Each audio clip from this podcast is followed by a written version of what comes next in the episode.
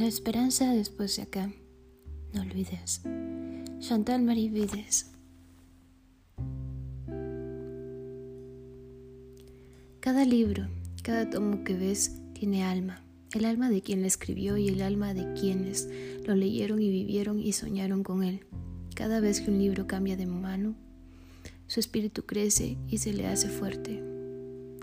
La sombra del viento, Carlos Ruiz Sajón.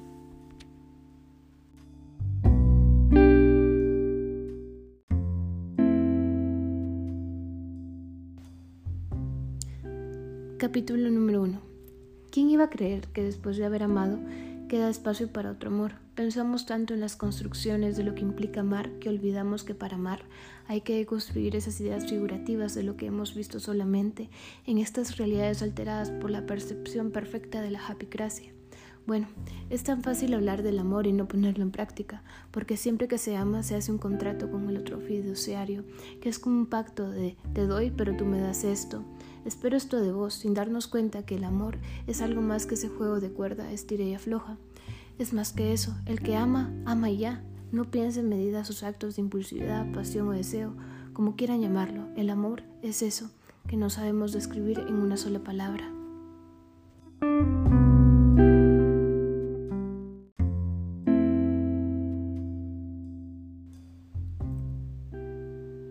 Vaya que sí, vaya que se resucita en el momento exacto que nuestra vida se agrieta y en sus comisuras se rellenan como rayos de sol que pegan en el rostro a plena luz del mediodía y ves hacia el cielo que el rayo te enseguece la mirada. Ese brillo que sale de nuestras comisuras son como el arte del kintsugi para los japoneses, pero para comprendernos que somos piezas de arte incomparables en nuestra esencia, debemos de perder cierta pureza en ella.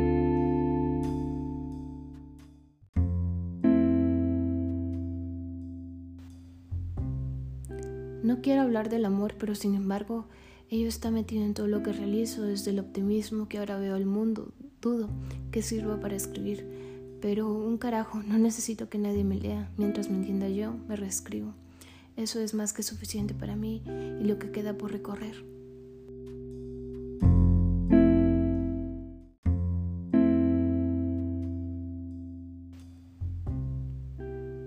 Me dijeron que desde que no viera el vaso medio lleno, mi escritura se sanaría. Creo que el vaso nunca estará medio lleno, medio vacío. Simplemente es un vaso que tarde o temprano deberemos de tomar para poder saciar la sed de vida. Ahora que todo fluye porque lo traigo con lo que digo y hago, en esta coherencia que a la vez tiene un equilibrio de paz, veo que lo único que me asusta es que yo ya no esté en ella, que a la vez esta paz que se plantea se avecine el caos que siempre y cuando sea con medida le dé un giro a la vida. Tengo miedo, claro, siempre lo tendré, porque me gusta explorarme, conocerme y redescubrirme cada cierto tiempo. Vaya que el amor nos hace ver la vida con más algarabía.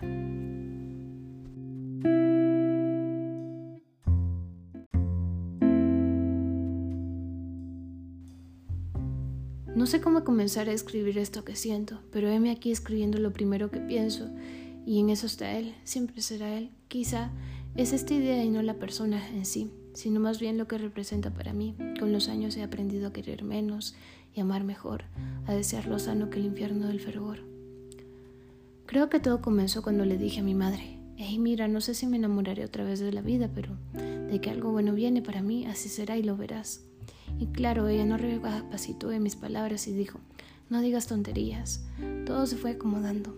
No sé si John llegó a mí o yo llegué a él, pero sin duda algo sembré yo en él.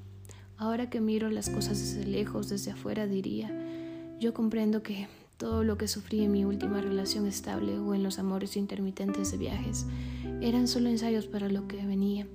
Risa me da ahora. Puedo disfrutar de mi compañía en la cual, si bien llega él con su mirada transparente de cielo de abril y me besa en el café de las tres, puedo sentarme a disfrutar los momentos de la compañía.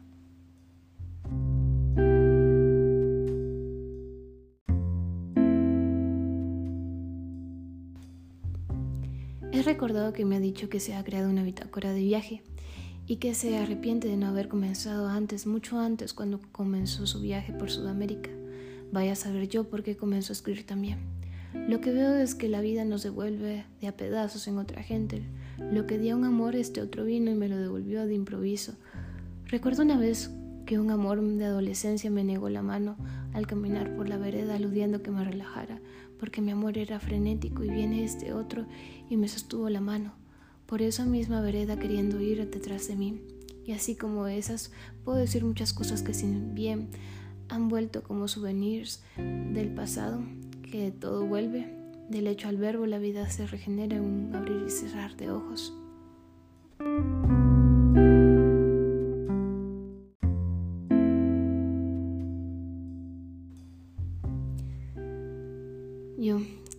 Empezar a describirte si apenas te conozco y quizás nunca termine de conocerte?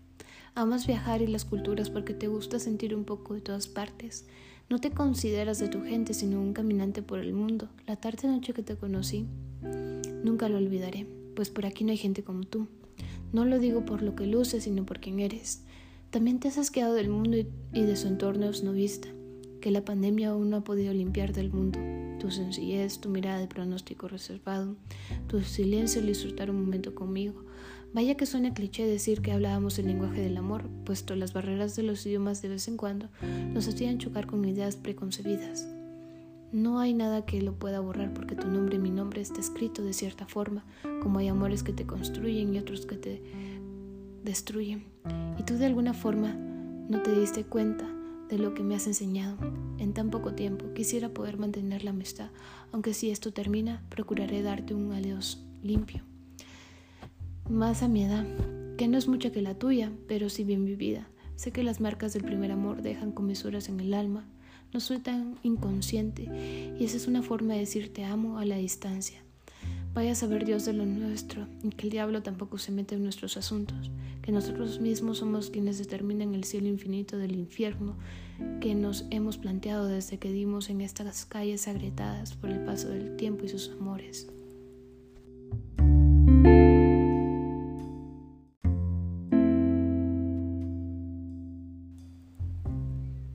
Es interesante cómo vamos construyendo recuerdos. Yo aún trato de tener un rumbo y vos lo mismo buscas incluso cuando sabes que tarde o temprano regresarás a tu país, a continuar con tu vida prefabricada de ruinas y sueños, pero por ahora miras desde afuera del estanque y qué rico ver el porvenir sin miedo. Yo solo también quiero hacer una bitácora de viajes de recuerdos para que esto quede registrado quizás aquí a unos años nos riamos de esto también juntos o separados.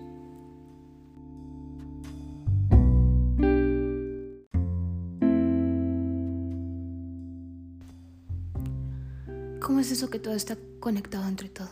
Que una acción lleva a una reacción y esa reacción desencadena una sucesión de eventos múltiples que hacen un plot twist en nuestra conciencia colectiva. Vos bien dirás, siento un déjà vu cuando estoy contigo. Me resulta lo mismo, ¿recuerdas aquella noche que cenamos con tu tío y su pareja? Pues no quiero decir que ya conocí esa casa. Tiempo atrás había sido el reencuentro con uno de sus amigos de viaje de paso que solía reservar para la soledad.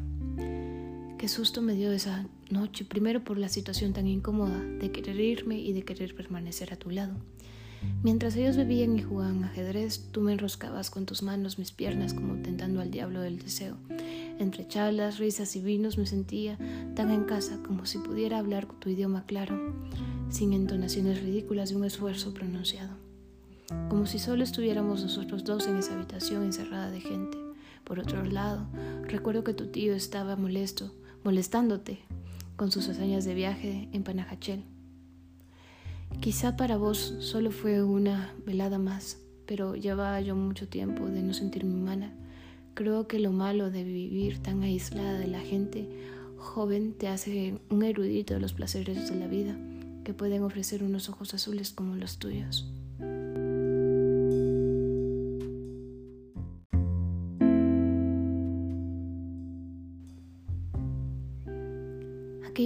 Cada uno de tus amigos se fue yendo y poco a poco nos quedamos solos en la casa de tu tío. Era muy poco para irme a tu casa a pasar la noche y que vos vinieras a la mía. La casa de tu tío era el lugar perfecto para poder besarnos en la oscuridad. Pero ¿quién daría el primer paso? Yo me moría de ganas de vos, pero no lo haría porque hay cosas en donde uno tiene que estar segura como mujer. Y pues, si uno, si no, uno creería que solo sería una buena amiga. Nos vimos fijamente y tú dijiste algo así como, creo que vas a ganar este juego. Y yo te dije en inglés, What do you mean? Con lo cual respondiste, sabes perfectamente de qué hablo. Y me agarraste hacia ti, como intentando besarme, pero te lastimaste con la cabecera del sofá y el cuadro a tu costado. Mientras yo subaba tu golpe, los primeros instantes fueron rudimentarios, pero poco a poco todo comenzó a fluir y, y encenderse en tu boca. Me fui porque me asusté de perderte en un rato. Quería seguir disfrutando de eso que teníamos al día siguiente. Por eso no me quedé.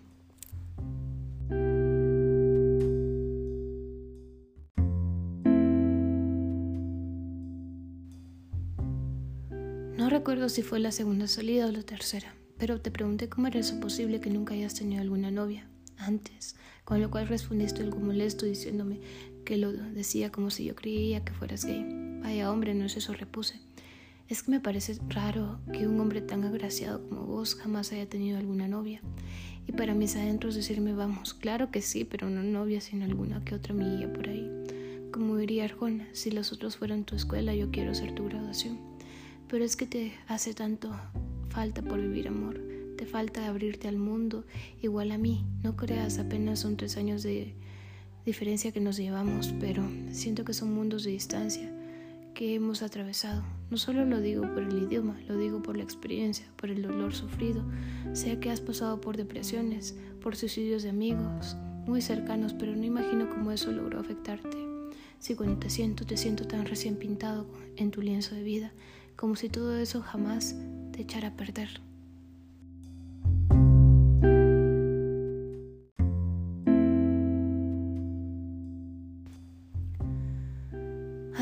Como una raja que golpea duro, ni cuenta me di que me llevó hasta que estaba volando como barrilete en el cielo de noviembre. Esos colores tan vivos, carmesí, morado, violeta y dorado, tu cara encendida, mientras tu tacto me encierne el alma. Creo que el infierno no es aquello de no correspondido, sino la calma que te ofrece la estabilidad de un domingo por la tarde. ¿Cómo sobrevivimos al lunes sin ello? No es que no te ame, al contrario, te amo que me da miedo perderte y perder este pedazo de calma que tanto me costó conservar. Dices que sí, creo en Dios, no debo creer en los astros y en el azar, pero recuerdo que tu energía es efusiva cuando quieres calmarte.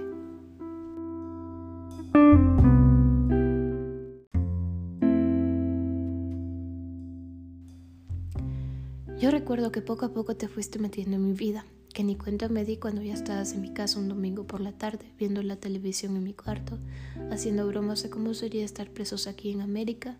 No habría mucha diferencia, porque a todos los que entran los violan. Como rito de iniciación te dije, mientras tú decías que lo primero que harías es contarte en una pandilla, a lo cual yo muerta de risa decía que ni así te salvarías. Yo también sentí compasión por esas predicciones que te dije que te salvaría aunque no podría y, y pararíamos los dos violados pero juntos. Cosas así de tontas hablábamos. O cuando me estresaba porque me mirabas preparar la cena mientras casi me quemaba la cocina por habérsele pegado en la tapa del aislador al sartén. Ver cómo trabajábamos en equipo en el caos era de admirarse. Luego para terminar besándonos en el sofá después de cenar y cómo sababas mi cabello recién lavado pasando tus dedos entre mis hebras.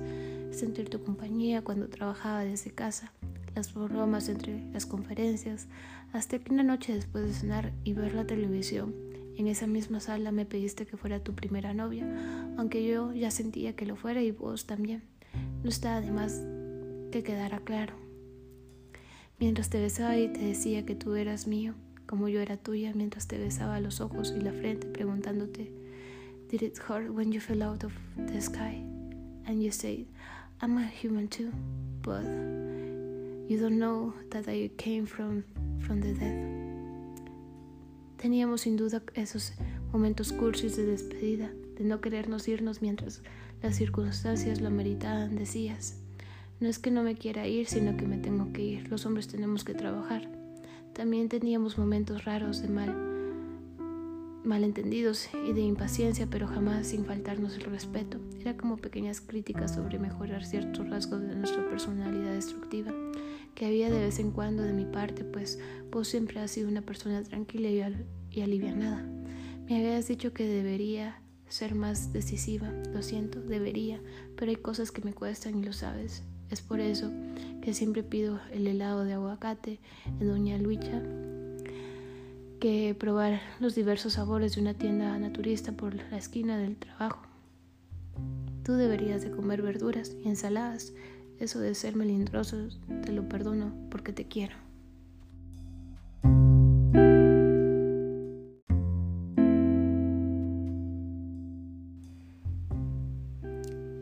Lo hilarante de nuestro amor era que éramos tan felices que no podíamos estar juntos. Esto no es cuestión de si tú no me querías o yo no te quería, era algo de fuerza mayor, donde el tiempo nos comería. Era cuestión de qué hacíamos mientras estábamos juntos. Era como una especie de enfermedad terminal invisible. Tú te irías a tu país, desde luego podría verte de vez en cuando, mientras la billetera me lo permitía y me renovaran la visa. Tampoco es, es que te fueras a vivir del otro lado del mundo, pero era una realidad en la cual debíamos aterrizar en el primer momento. Pero cuando lo pronunciaba, bueno, vos lo omitías con unos besos diciéndome, aún falta mucho para que me vaya. Ahí veremos qué hacemos después. Eso es lo que te envidio. Tú puedes centrarte en el aquí y el ahora, mientras yo siempre voy un paso más allá, para bien o para mal. Eso será siempre así. Se le llama ansiedad y créeme que, me, que he intentado convivir con ella.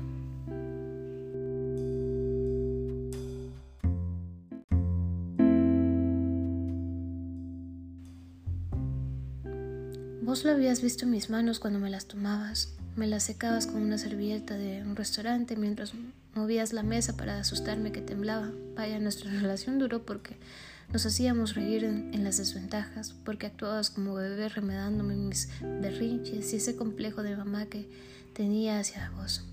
Era una cuestión media rara que te gustaba que te sirviera, pues dices que nadie de por allá tenía esas costumbres. Pues creo que cuando se quiere se sirve, no como lo dice la palabra. Es más, no es una obligación, es un gusto, como una caricia de quien le da a la quien la recibe.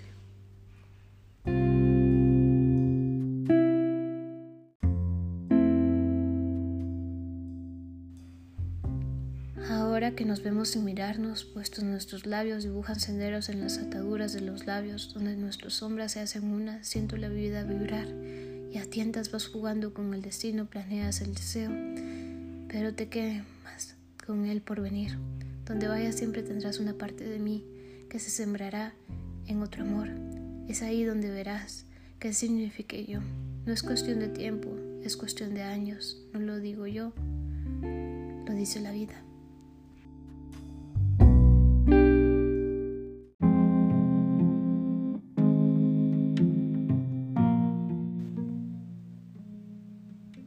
Capítulo número 2 Complicidad para crear frases de dos idiomas creando uno nuevo. Vaya logro. La comunicación fue fundamental. Creo que nunca me lograste conocer como yo quería que lo hicieras. En mi idioma, por supuesto. Pues sabemos que no es lo mismo una palabra dentro de un significado en un idioma a otro. Para ello tuviste que nacer acá o yo allá. Sin embargo, nos logramos entender muy bien. La simpatía fue pieza clave. Paciencia, sexo y amor. La verdad había momentos en que comparé tu amor con un amor roto y viejo, pero fue imposible odiar tus errores porque no fueran las mismas situaciones. La verdad, no hubo muchos desaciertos entre nos. Hubo veces que besé tu cuerpo con miedo de compartirte, pero no fue que hicieras ese juego tan sucio del engaño. Al contrario, eran fantasmas que seguían a cuestas desde antes de conocerte. Lo siento si de vez en cuando viste mi lado psicópata en tardes de calma. Me gusta el, drama para sentirme viva y que te importe hasta cierto punto. Me decías que no debería de ser así y yo respondía que por eso mis relaciones fallaban. Me besabas entre tus brazos con qué paciencia mientras me hacías el sexo, en silencio como rezando. No había tiempo de profundizar en la mente, cuando las tardes se teñían de carmesí en tu piel, pálida. Con tu amor aprendí que no es la prisa, todo fue cayendo en su propio peso y fluyendo como si estuviéramos soñando. Pero si me lo preguntan, hasta en la calma te puedes aburrir. A veces me preguntaba si eso sería para mí toda la vida.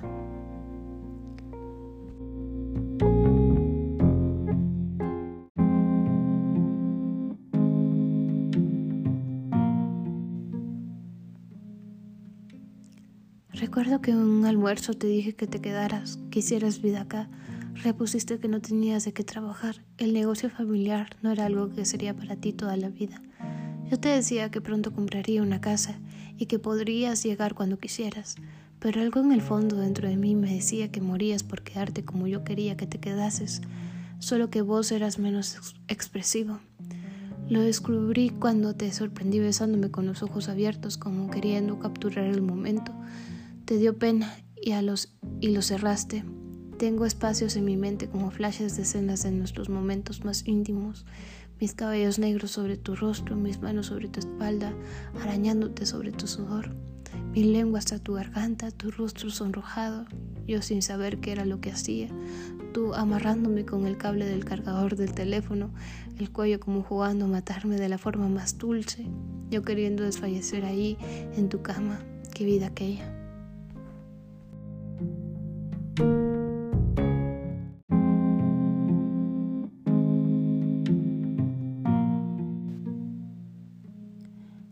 Probar el amor por primera vez, mucho más que el sexo. Era una delicadeza para hacer nuestras tardes fluir en pareja, desde ir a la despensa, hacer las compras, escuchar deseos, caminar hasta tu casa, coger un rato, manchar las sábanas de sangre, volver a la mía, lavar tu ropa, doblarla y siempre con ganas de verte el siguiente día, siempre valdría la espera.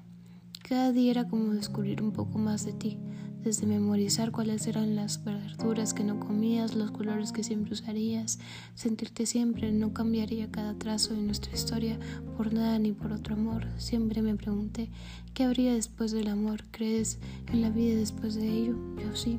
Por eso volví a abrirme al mundo y a vos después del recuerdo de un viejo dolor.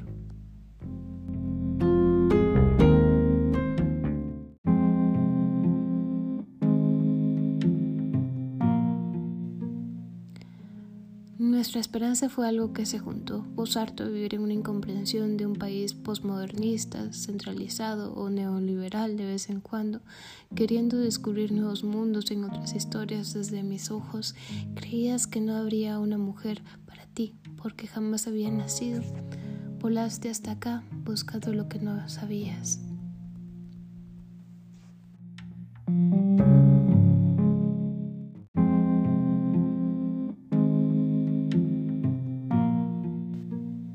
No digo que sea la indicada, pero sí llegué en el momento indicado, pues mi corazón era un cazador solitario en busca de un hombre como vos, cansada de vivir a diario el vacío que implica soñar fuera de la realidad, que vivimos un año de pospandemia.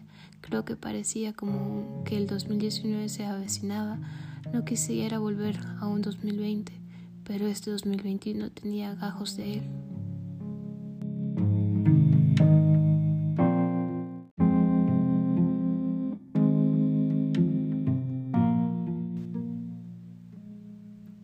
Quiero mentir. Había noches y días en que me cruzaba por el pensamiento ideas del desenlace entre nos, sin motivo aparente más que el destino invadiendo las posibilidades de querer pintar sueños en un buró.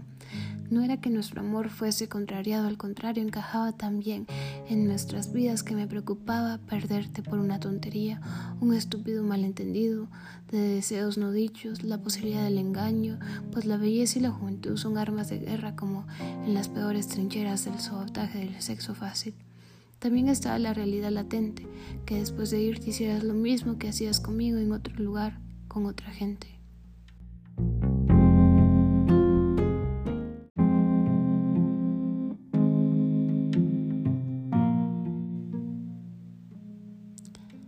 Por venir, tal vez lo había. Podía verte después de tres meses y medio. No es demasiado, pero es significativo. Podría ir a verte por dos semanas, pero luego qué. Nuestro amor tenía caducidad. Quizá por eso fue tan balanceado. Era como hacernos vivir lo mejor posible antes de no vernos nunca más y ser un recuerdo de esos que se escriben.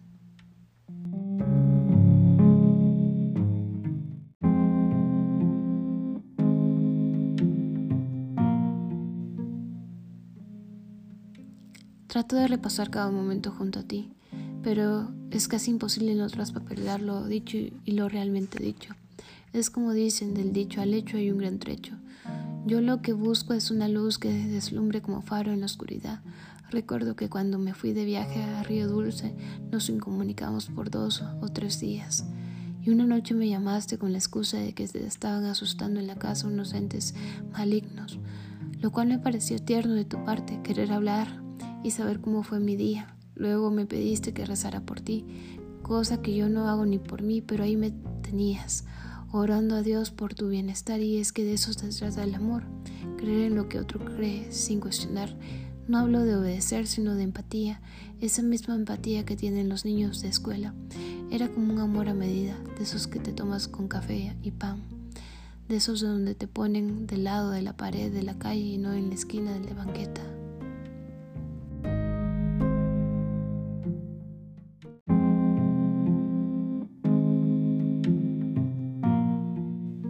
Es como se lo digo a toda la gente. Creo que lo más difícil no es un amor no correspondido. Lo difícil es dejar ir cuando ambos sienten algo, pero el destino es otro. Era una fuerza de cuestión mayor. Vidas paralelas que por alguna razón coincidieron en tiempo y espacio.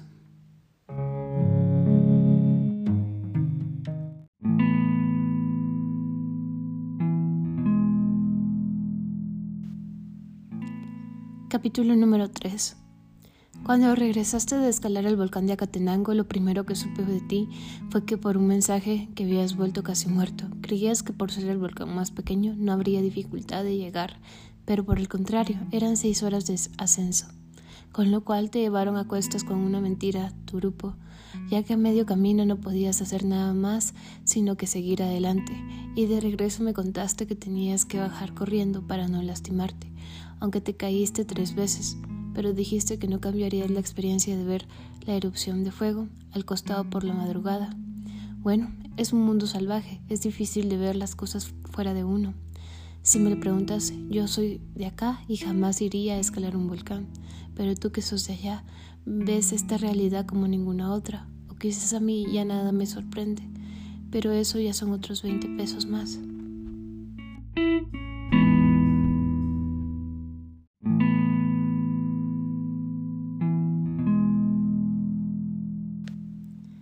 Por la tarde fuimos a nadar a la finca El Pilar, con sus aguas termales del volcán, entre el frío y los abrazos jugando a ahogarnos y ver quién aguantaba la respiración bajo el agua, pasamos la tarde ahí. Luego fuimos a comer un nuevo café.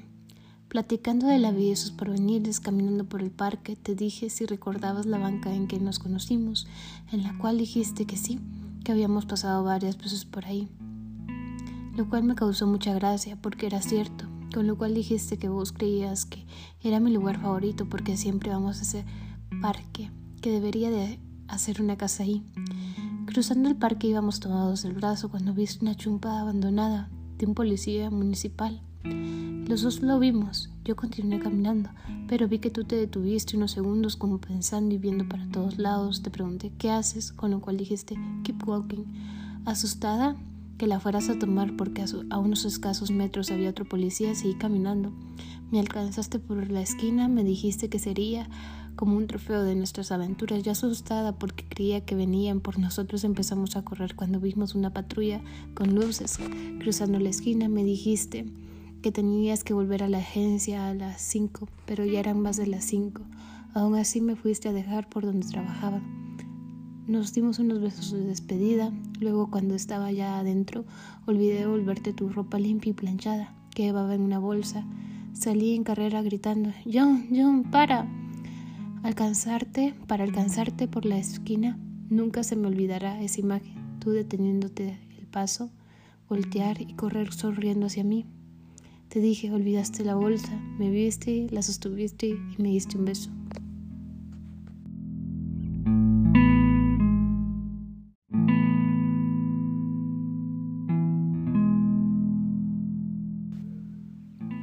Capítulo número 4. Me dijiste que hiciste una bitácora de viajes, como un pequeño diario de tus viajes, recuerdo bien, pero me dijiste que te habías curado escribir las cosas como tal habían pasado. Por eso no podrías enseñárselas a nadie. Yo solo quería sumergirme en tu mente por un rato, ver la vida como tú la mirabas.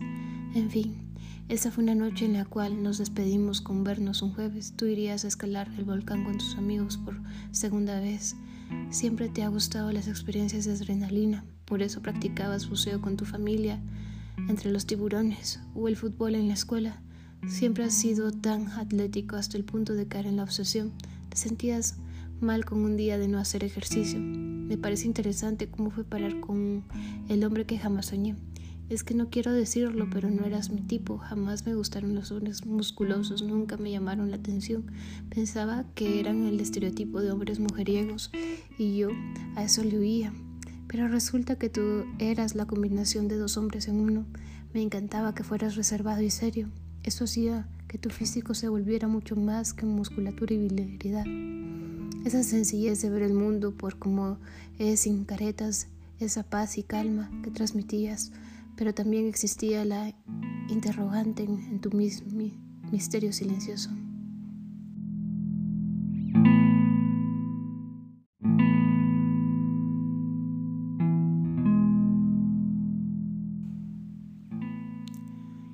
Creo que un hombre se aburre de una mujer cuando ve a su misa, cuando está para él siempre.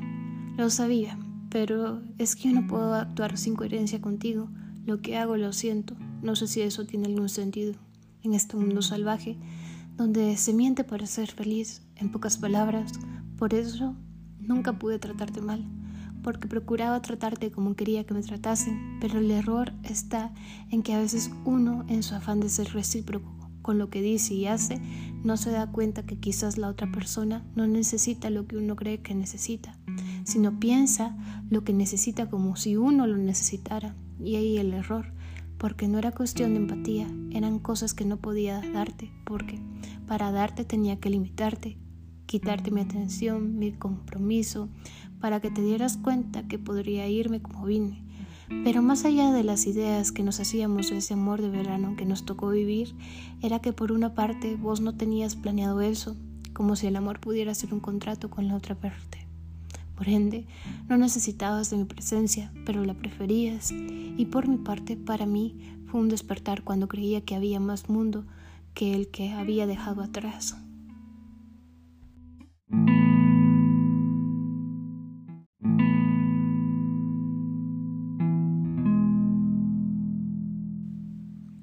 Amor me enseñó a ser una mejor versión de mí, una versión más cercana a la niña que fui. Me enseñaste a perdonarme, para decirte que pudiendo engañarte sin que te dieras cuenta, te prefería a ti sobre cualquier circunstancia. Tanto así que pude ver a una expareja de cinco años atrás en la, cual, en la calle y no sentir nada, ni remordimiento de decirle adiós. Él no me perdonaba, cómo podía optar por ti, que serías efímero también. Pero lo que nadie sabía, ni vos tampoco, es que llegaste en tan poco tiempo a darme lo que ningún otro me dio.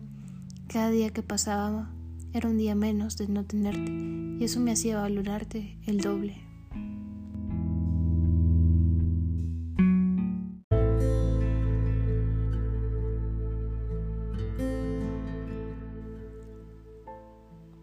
Capítulo número 5 Me sorprende cómo borraste todo lo que sufrí. Es tonto poner todas mis esperanzas sobre ti. Solo eres un humano también como yo. Pero gracias por vivir, por llenar mi vida. Estés donde estés, sigo convencida de que si bien hay amores que te dejan lecciones, otros te enseñan en la marcha cómo es vivir sin dolor. El amor no duele y si duele no lo es y que no se trata que yo tenga experiencia de sobra o que vos no la tengas latente. Es más, que eso se trata de que yo jamás supe llevar con delicadeza un amor puro. Era tan predecible, tan amor incondicional. Pensé que siendo la mejor versión, eso sería garantía del futuro.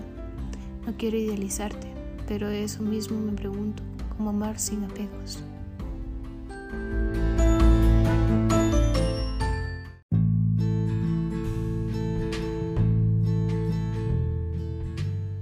Capítulo número 6. ¿A quién le duele más? ¿Y a quien lo deja o a quien decide irse? Si bien el que decide irse ya lo meditó y tomó la decisión por los dos, el que lo dejan aprende demasiado de sí y de lo que fue. Siempre me he preguntado si el amor se sostiene en los porvenires y promesas, pues en los desenlaces siempre las verdades se revelan. No es que yo me haya engañado o algo así, al contrario, fue impecable su partida. Yo me preparé también para ese momento desde el momento en que lo conocí. Hablo quizá de las dos relaciones posteriores que me dejaron cráteres mentales. Estos dos sujetos y a destiempo me enseñaron más de la otra cara del amor que cuando John llegó.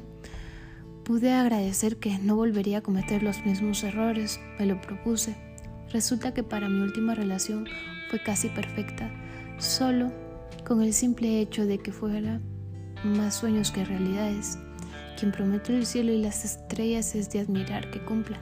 A mí no me sorprendió que me abandonara, exceptuando que no supe qué pasó.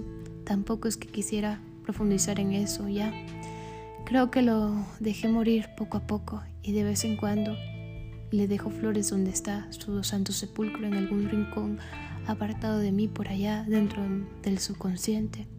Igual, gracias a no saber llevar a eso, aprendí que cuando más quieres algo, no debes de poseerlo, porque lo único que se puede poseer son las cosas, no a las personas, ni siquiera los momentos. Quizás por eso es que nosotros los humanos buscamos pretextos en los souvenirs para recordarnos de lo vivido, las canciones, las películas, la fotografía, todo aquello que nos devuelva el sabor de ese momento.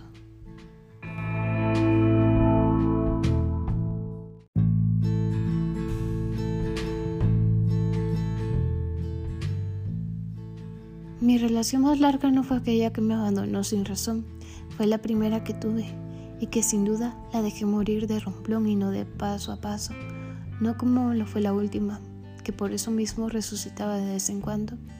Esta relación llegó al punto de no quererlo ver más, y eso que cuando terminamos no quedamos en malos términos, éramos amigos, pero luego me di cuenta que ni podríamos ser eso. Sentía que me había enamorado de alguien que siempre fue una mala persona, me di asco de caer en eso por años. Sin querer ver, llegué al punto de asquearme de su existencia, así con esas palabras tan crudas.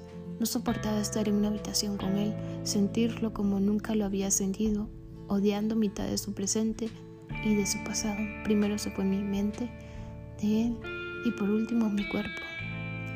Sentía lástima por mi primera pareja en el desenlace porque yo por fin había abierto los ojos casi al mismo instante que él se percató que yo ya no era aquella a quien, quien fui. Y ahí fue cuando quiso retenerme porque sabía que yo ya no volvería. Quizá le di en el ego. No se lo esperaba y le dolía más que sus otros fracasos. Solo recuerdo que se fue maldiciéndome mientras nos alejábamos.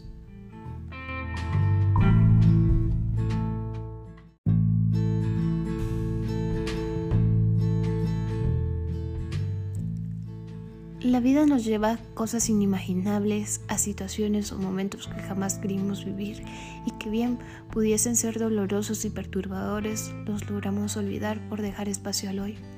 Con John sentía que estaba tan alivianada que no tenía que esconder mis peores lados, mis arrebatos de impulsividad, mi ansiedad, de necesidad por casi tener la misma edad. Era una persona que no se preocupaba más que yo, me calmaba la ansiedad cuando me abrazaba y en mis crisis me callaba la boca besándome. Me decía que la felicidad, la ansiedad, los miedos y la tristeza eran solo sentimientos, que bien y mal, experiencias. Era solo eso, cosas que nos hacían aprender para continuar viviendo y aprendiendo. Me gustaría tener ese pensamiento sistemático, apartar los sentimientos de las personas y las cosas. Él me dijo que él no podía vivir en el futuro, Solo podía vivir en el hoy, si no jamás pudiera haber disfrutado de una bella mujer como lo soy, por miedo del que pasará. Eso recuerdo que me dijo mientras los dos tomábamos un baño un domingo por la tarde, jugando ahorcados y totito en mi cuaderna de dibujo. Después de haberle cortado el cabello con la máquina de afeitar, para luego darme un beso en el tocador antes de irse a cenar con su tío, lo odié por tanta sinceridad. Hacía yo como que no lo escuchaba. Mientras partía, me tentaba dejándome picada con ganas de verlo el día siguiente. ¡Qué maldad!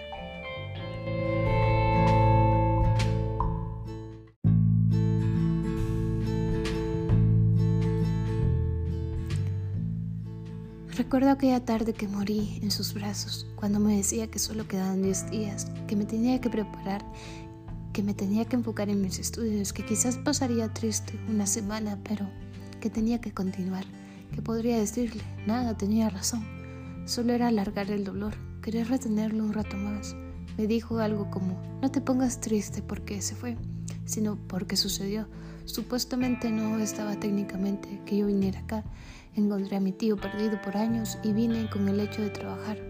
Esto no se suponía que pasara, pero sucedió y lo atesoraré en mí. Nos volveremos a encontrar, no sé dónde ni cuándo, pero de alguna u otra forma lo haremos. No me queda duda, pero nos volveremos a ver. Así contigo. Me besó la frente y no sé de dónde agarré fuerzas para no llorar, aunque un ojo casi me, lo, me lagrimea. Sé que él no soportó verme casi, como los finales del Fellini, donde se aleja el lente y la música de fondo cierra el final.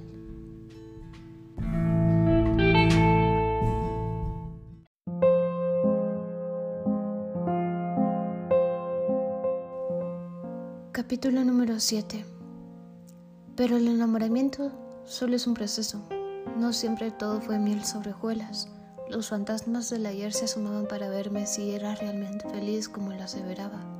Y mientras más se acercaba el día de despedirme, casi que para siempre, podía ver los diferentes finales. Yo no significaba lo que un día fue al principio. Su amor no era sorprendente, era esos amores que uno se acomoda para dejarse querer esa mentira duraba cuando cupiera mi vida. Podía ver las banderas rojas del final, pero no quería abandonar las cosas así, por así, sin siquiera poder decirle gracias. Ya había llegado el punto de mi vida que no necesitaba aprobación de nadie para valerme por mí. Si bien su amor me encendía de cierta forma, sabía que yo no era para él ni él para mí. Pero qué bien bailábamos juntos la vida. Mientras se pudo, Disfruté de su compañía, de su amor a medida, de su calor que incendiaba mi vida.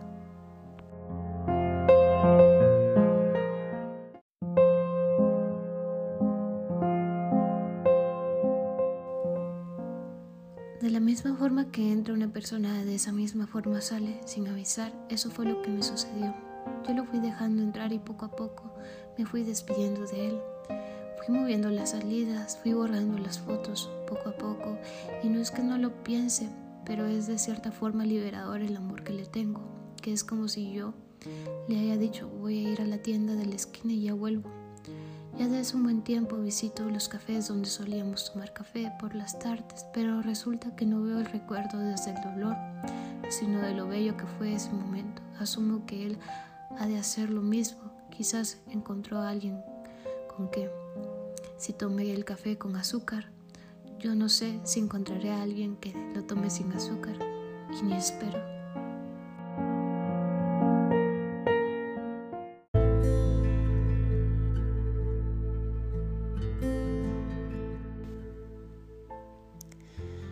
Capítulo número 8. El desastre antes del final. Resulta que unos días antes de irse se comenzó a comportar distante conmigo, como dándome pistas de que debía de soltarlo. Fuimos a nadar una mañana, aunque él aceptó ir. Ya estando ahí me di cuenta que estaba ausente, como si la persona que solía conocer se haya difuminado en el sol de aquella mañana, y lo que quedaba para el almuerzo era otro matiz de él que jamás imaginé ver.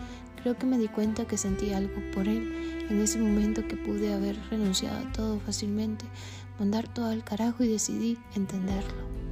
Ver de cierta forma cómo es que él miraba el mundo.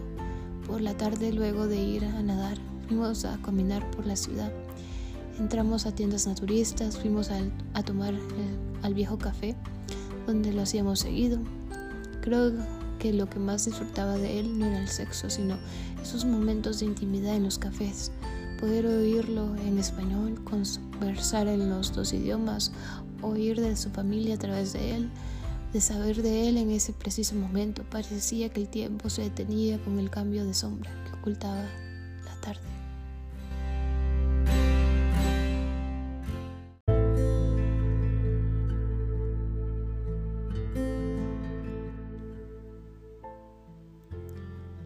Pasé esa noche sin dormir, dando vueltas en la cama como es que podía ser alguien frente a otros y conmigo ser alguien totalmente diferente.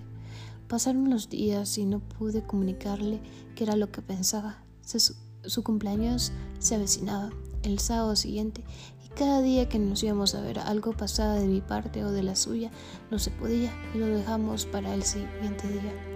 Una tarde nos íbamos a ver, pero resulta que le salió una mudanza repentina a la casa del tío. Yo le dije que no podría ir a la cena que me había invitado por cuestiones de estudio. En aquel entonces cruzaba una maestría de noche. También una, tarde, una parte de mí me decía que tendría que volver a centrarme más en mí, que pronto él se iría. Esa misma noche me escribió para contarme que le sorprendió su hermano y su mamá en la casa del tío. Querían verlo y convivir con él después de un buen tiempo. Resulta que habían tomado un vuelo hasta acá. La noticia me cayó como un balde de agua fría. Los pocos días que nos quedaban tenían que fraccionarlos para poder verlo. Resulta que la familia se lo quería llevar para el lago de Panajachel por cuatro días y regresarían para su cumpleaños. Pero el mero día de irse hubo manifestaciones por la renuncia de Yamatei, que fue imposible llegar aparte su padre arribaba esa misma noche. Al día siguiente se fueron desde la mañana hacia el lago. Cuando regresó se comenzó a sentir mal con tos seca y congestión. Resulta que su tío se había sentido mal también y que por ahí posiblemente se había contagiado de, de la COVID. Él me dijo que para evitar cualquier cosa nos veríamos el lunes después de los resultados de la prueba.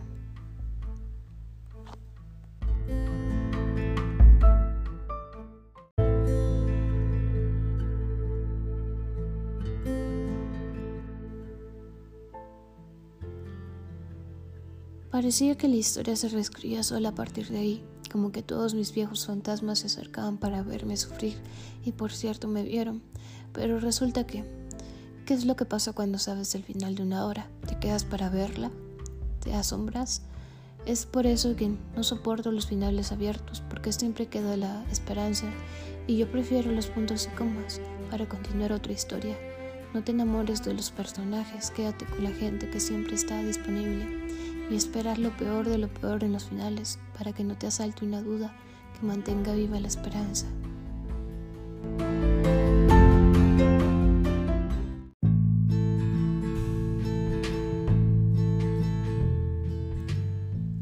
Capítulo número 9.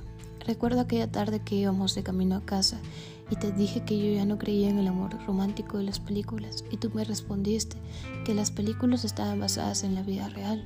Y es cierto, la verdad detrás de las historias que hay detrás de la historia es la verdadera historia, de cómo se formó lo que se quiere recordar y se imprime en un par de hojas para la posteridad. Lo malo de amar solo a alguien es que no quieres estar con alguien más y por más que busques llenar ese vacío con otro cuerpo, solo te queda el vacío de la soledad y sigues deseando el sabor de sus labios, el recuerdo de su partida. A mí me tomó tiempo para asimilar ese adiós y ese beso tardío que soltó desde el parabrisas para no volver. Vaya, la vida es aquello que se te escapa cuando te detienes a pensar que es la vida. Si me pongo a pensar, se me va mientras reescribo, pero necesito decirte esto, aunque sé que no me escuches y nunca me leerás. No renuncié a ti, te liberé de mí, de mis ataduras, de mis ciegos, de mi fervor en plena tarde, de mi ansiedad cuando fui cobarde, de mis cicatrices de amarte, te liberé del amor que guardé para ti. Tiempo atrás, de eso hace mucho que fue. Hoy solo quiero esta tarde que te llama como las hojas de agosto que caen en tu rostro. Solo quiero despertar donde el amor que te tenía quedó vivo en la caricia de un recuerdo. Quiero besarte desde lejos y desearte que la vida te sonría porque de ti solo me llevo buenos recuerdos.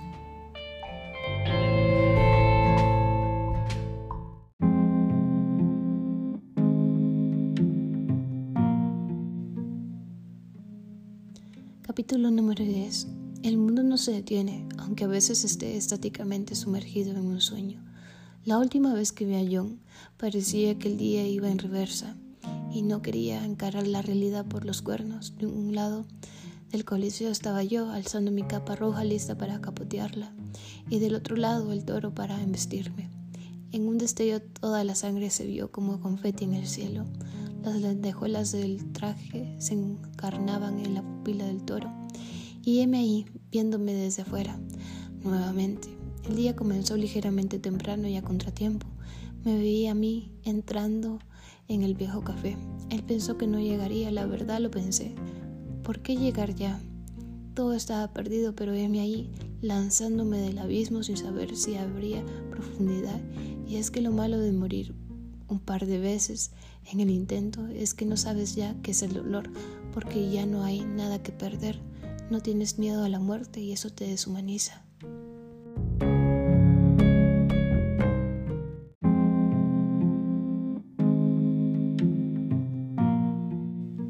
Llegué. Él estaba en la mesa de la ventana que daba justo al contrario de la otra calle. Pedimos algo para llevar porque estaba lleno el lugar y nos habían puesto en lista de espera aproximadamente media hora mientras el café se llenaba cada vez más. La puerta de cristal salía olor a manzapán. Entre el aire se oía una melodía que no logro distinguirla. Al fondo un tururu, tururu. Nos sentamos un rato y lo vi. A los ojos no sé qué tenía esa mañana, pero su mirada transparente se impregnó en las paredes de ese café, mientras yo me abstraía de aquel momento para verme desde afuera. Él me hablaba diciéndome que estaba agradecido por haberme encontrado, que volvería sin duda a verme, que no sabía cuándo, pero en algún punto lo haría. Había tantas cosas que quería decirle, pero me limité en el silencio de quien en el pánico carece de plenitud. Es como que mi cabeza ya sabía lo que diría, ese diálogo de despedida. ¿Por qué hacer más largas? La verdad a medias. Solo me quedaba el consuelo, que lo dijo a no decirlo. Solo quería eso, recordar, reconfortar al recuerdo. Tomamos café un rato y cuando era la hora de que él volviera a su hotel para tomar el bus directo al aeropuerto, me dijo que lo acompañara. No sé por qué no me dijo que no me detuviera. Y ahí iba yo, acercándome o postergando el final por un breve recuerdo. Íbamos por sus calles de mañana y de tarde como solíamos hacerlo. Eran las mismas calles de siempre, de esas calles agrietadas por el paso del tiempo. ¿Quién diría que la luz al final del túnel puede enseguecer? Mientras íbamos caminando le iba diciendo que lo extrañaría, que nos veríamos pronto, como quien se arrepiente hasta el final. Íbamos pensando por donde trabajaba y le decía que si algún día yo cambiaba de teléfono, él sabría que me encontraría ahí y que por lo menos le darían razones de mí. Él dijo que no haría falta, que jamás lo perdería, pero jamás digas jamás es como llamar a la suerte por excusas. Llegamos a su hotel y nos encontramos a su, a su parte, a su parte de su familia, ahí esperando por él. Ella es mi chica. Hola Violeta, me saludó otro tío. Mucho gusto, Ethan McCarthy. Mucho gusto, soy Violeta Santeliz.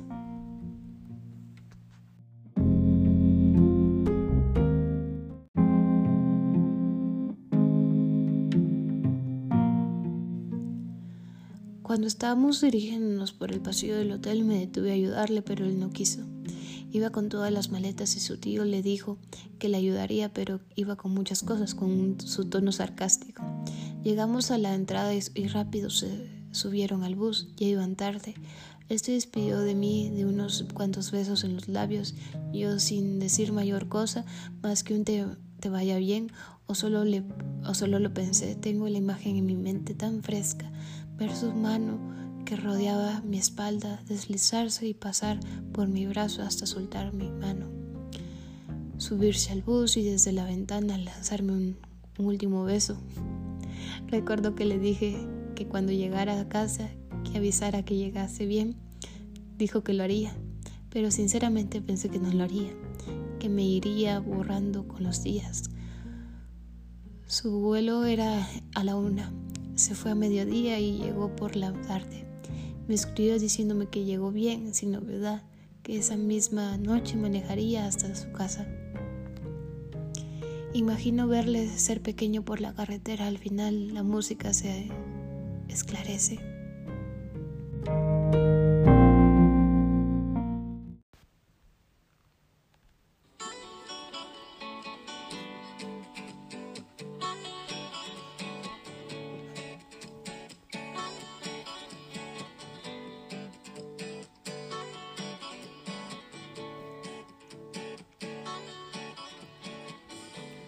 Chewing on a piece of grass, walking down the road.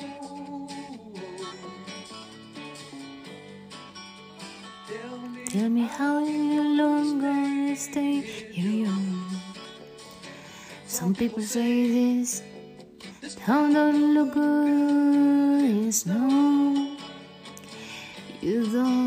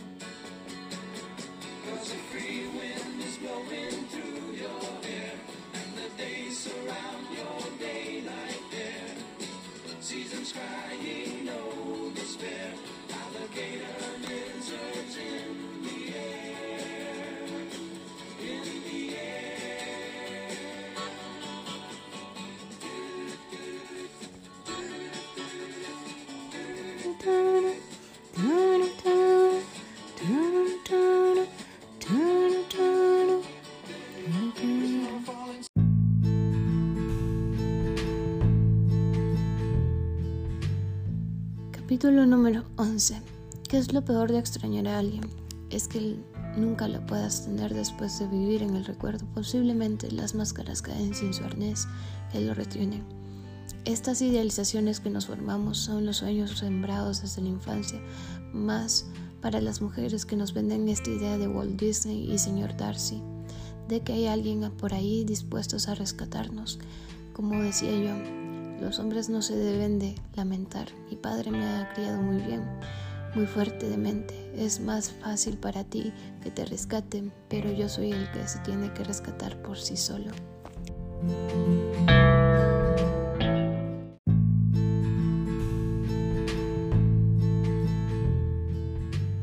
Al final no se trata de abismos y si decidimos saltar o no, se trata de quién se queda en la adversidad. Como dijo otro de mis ex un día, las cosas son como son y ya casi ni son y un día muy pronto ya no serán. Yo tengo claras las cosas, aunque duela. Siempre supe que un día esto acabaría. Lo nuestro es algo solo nuestro, no de la gente, y las cosas son de la gente. El amor es de la gente también. Mereces algo de la gente. No lucho porque decidí desde el inicio no hacerlo. ¿Y cómo luchar contra eso? Yo acepté que las personas son pedazos de historias, que con una sola no bastan para contar una historia. Si te preguntan qué fuimos, diles que fuimos las personas correctas en la vida equivocada, que fuimos la forma más bonita y triste que tuvo la vida para echarnos en cara que no siempre se puede tenerlo todo. Pero me queda la esperanza después de acá.